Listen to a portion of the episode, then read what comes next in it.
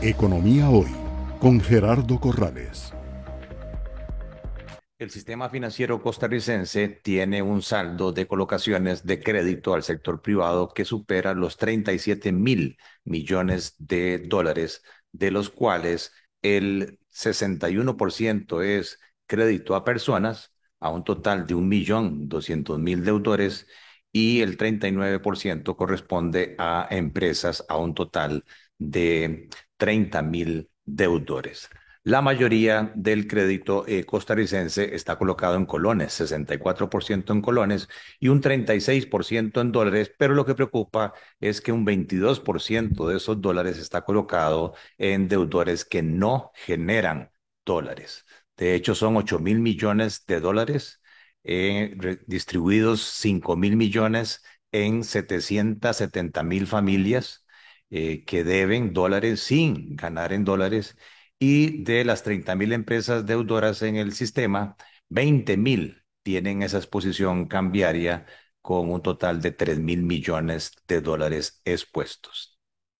La situación de la inflación mundial, del incremento de las tasas de interés de los bancos centrales para controlar la inflación tendrá o está teniendo efectos recesivos o sea, caídas en la producción, en los ingresos, en las ventas y eventualmente en el desempleo. A su vez, nuestro Banco Central, consistente con atacar la inflación que ya alcanza el 11.48%, ha subido las tasas de interés de referencia del 0.75 al 7,5%. Pero la tasa básica pasiva, que es el costo de fondos de los bancos, todavía no refleja ese crecimiento, apenas ha subido alrededor de 2-3%,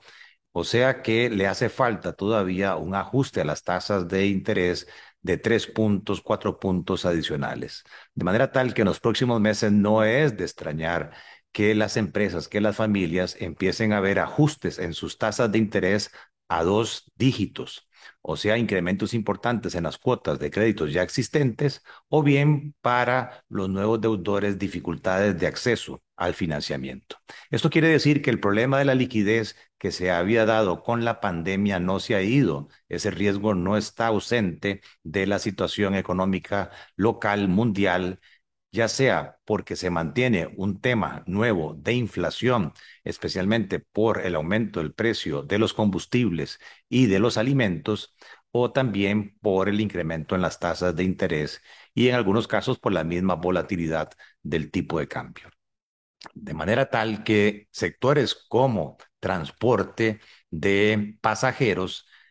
si bien es cierto, las cifras generales de transporte del Banco Central muestran una recuperación de un 15%, cuando se desagrega y se observa el transporte de pasajeros, que en el caso de Costa Rica son 5.000 autobuses que en este momento eh, movilizan por día un millón de eh, pasajeros, que equivale al año a 320 millones, hace dos años prepandemia esa cifra era de 520 millones de pasajeros. O sea que los ingresos de este sector que tomamos como representación se han caído entre un 30 a un 40% aún.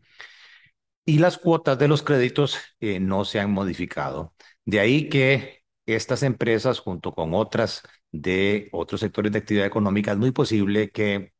ante el aumento de la inflación por costos que no han podido trasladar a los consumidores, sus márgenes van a ser menores, sus flujos de caja serán menores y por lo tanto no van a poder atender los créditos bancarios. De ahí que la ley del fondo de avales que se había previsto para este tipo de fenómenos lo que buscaba era que para empresas solventes, no incobrables de los bancos, empresas solventes, pero que tienen un problema temporal de liquidez, se pudiera hacer uso del aval para que los bancos pudieran dar una readecuación eh, adecuada en cuanto a dar un periodo de gracia de uno o dos años mientras pasa esta incertidumbre que, de acuerdo con los analistas mundiales, nos llevará el 22 y el 23 y un suficiente periodo de repago. Son compañías que son solventes, pero que están sufriendo un problema de liquidez con el compromiso de mantener el nivel de empleo. Ese fondo de avales de 270 millones de dólares tiene la capacidad de beneficiar a cerca de 20 mil empresas, 18 mil MIPIMES y 2 mil empresas grandes, solventes, no incobrables, Por eso nos parece que es un error que ese fondo de 270 millones de dólares que podría ayudar a 3.600 millones de dólares, que es el 25% del crédito empresarial actual, se pretenda por parte del gobierno enterrarlo, cerrarlo y utilizar 270 millones para amortizar deuda pública, que dentro de un total de deuda del gobierno de 43 mil millones de dólares, pues el efecto de esos 270 millones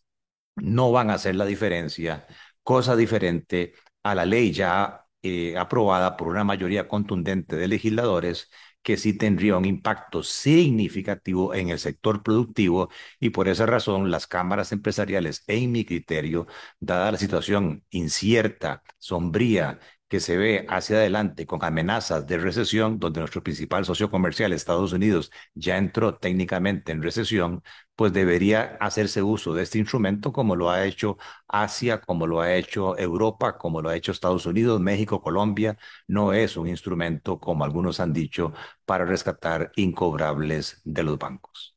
Economía hoy, democratizando la educación financiera.